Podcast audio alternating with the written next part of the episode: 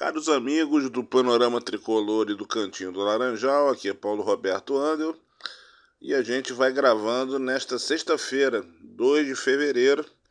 Nesse momento o Fluminense vai bem, bem, bem. Acabou de dar uma chinelada no Bangu, é o líder supremo do Campeonato Carioca e voltou a ter os seus jogadores titulares. Uma situação até é, é que seja estranho, mas assim, a gente sabe que os jogadores em geral querem atuar. Mas como o Fluminense entrou de férias muito mais tarde por conta da disputa do Mundial de Clubes, é, os jogadores acabaram de voltar das férias, né? Então houve pouco tempo para se treinar. Mas segundo é, é, no, segundo noticiário, até falas do próprio Fernando Diniz, os próprios jogadores é que resolveram voltar. Então de certa forma, a falta de treino não cabe como desculpa. É, mas o Fluminense, apesar de um, de um, um primeiro tempo razoável contra o Bangu, claudicou, tomou um gol de bobeira, mas depois no segundo tempo foi supremo. E é difícil até discutir, porque a diferença técnica do Fluminense para o Bangu, hoje, infelizmente para futebol, felizmente para nós tricolores, ela é avassaladora. Não dá nem para comparar, 4 a 1 é pouco. Agora vamos ver o que vem pela frente, né? O Fluminense na sua sequência no Campeonato Carioca, disputando o, tricampeão, o tricampeonato e a gente sabendo que nos bastidores muita gente não quer esse tricampeonato nas Laranjeiras, então a gente vai ter que se superar. Essa é uma questão. Mas o Fluminense vai bem, mostrou nesse começo de campeonato que tanto tem jovens jogadores que a gente já desconfiava que poderiam dar certo no Fluminense, que já, já começaram a funcionar no início de temporada. É, Isaac e João Neto foram bem, o Felipe Andrade foi muito bem, é, Luan, o zagueiro Luan Freitas foi muito bem, o Lele voltou a marcar gols, ou seja, todos esses jogadores podem ser bem utilizados na equipe profissional do Fluminense. E agora com a volta dos titulares, a estreia, né, a junção, a escalação de junta de Renato Augusto com Ganso. Enfim, o Fluminense ainda ganhou opções e ainda nem teve todo mundo, né? ainda falta o Douglas Costa, enfim.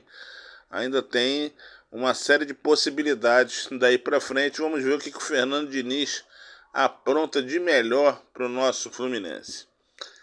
É, em relação aos bastidores, o acontecimento da semana foi a coletiva do presidente tricolor, que é uma coletiva para quem para quem está acostumado né, a acompanhar esse dia a dia do Fluminense, então é uma coletiva que sinceramente não fala nada com coisa alguma, porque a, o, o enaltecimento que o próprio presidente dá às suas contas, a sua capacidade administrativa, a sua capacidade lucrativa, bom, esse é um outro ponto, é, eles não são comparados de qualquer tipo de demonstração Fluminense não tem nenhuma transparência nas suas contas nem nos seus dados, então houve um momento até da coletiva que o presidente falava que no primeiro momento a ideia era, era amortizar a dívida do Fluminense, depois, no segundo momento, era de matar a dívida, que seria agora.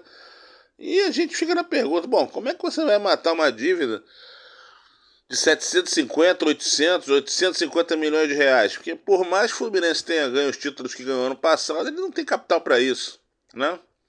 É, e outra coisa, né? Nas próprias receitas, embora as receitas do clube estejam bem, bem gordinhas, né? Por conta das conquistas dos títulos, da colocação do brasileiro, o título da Libertadores, mas o Fluminense tinha uma receita grande aí prevista no balanço, o balanço que é sempre é, ele é sempre ressalvado, não é um balanço de fantasia. No, no balanço do Fluminense havia uma havia uma provisão de 80 ou 90 milhões, se eu não me engano, de negociação de jogadores. Essa negociação não aconteceu.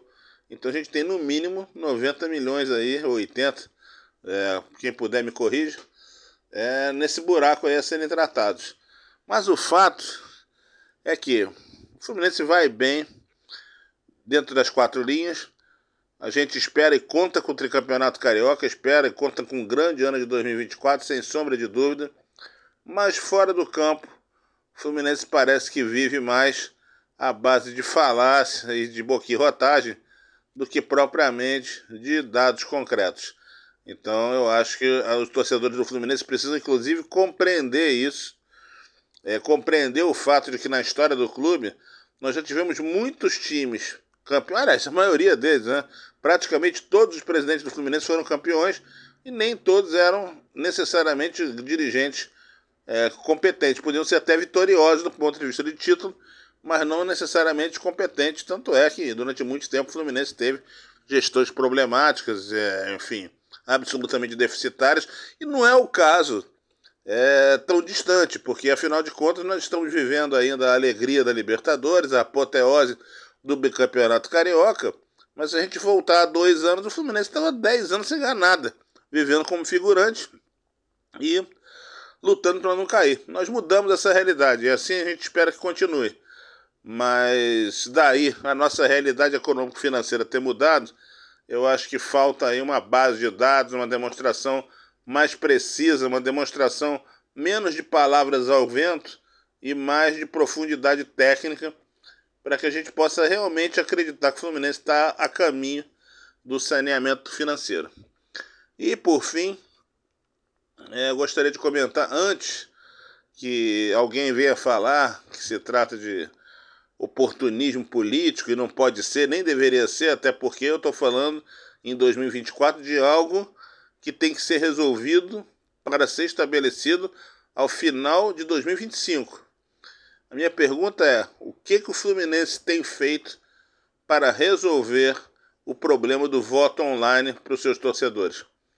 Né? É, até o momento não se tem nenhuma notícia a respeito, pelo menos o clube não divulga absolutamente nada, e essa é uma questão que vem sendo adiada desde 2016. Era uma promessa de campanha do atual presidente, eleito em 2019, nós estamos indo para o quinto ano que não se fala absolutamente nada disso. Acho que esse é um ponto muito importante em termos da democracia tricolor e volto a repetir. Se dentro de campo o Fluminense vai muito bem, obrigado. Fora de campo, o Fluminense lembra muito ainda aquele clube dos anos 10, né? 2015, 17, 18, 19, ainda está muito fincado lá atrás e essa mudança precisa atingir também os bastidores tricolores. É isso, meus amigos. Tenham todos um grande final de semana. O Fluminense siga em frente com a sua campanha vitoriosa no Campeonato Carioca de Futebol de 2024. Um abraço.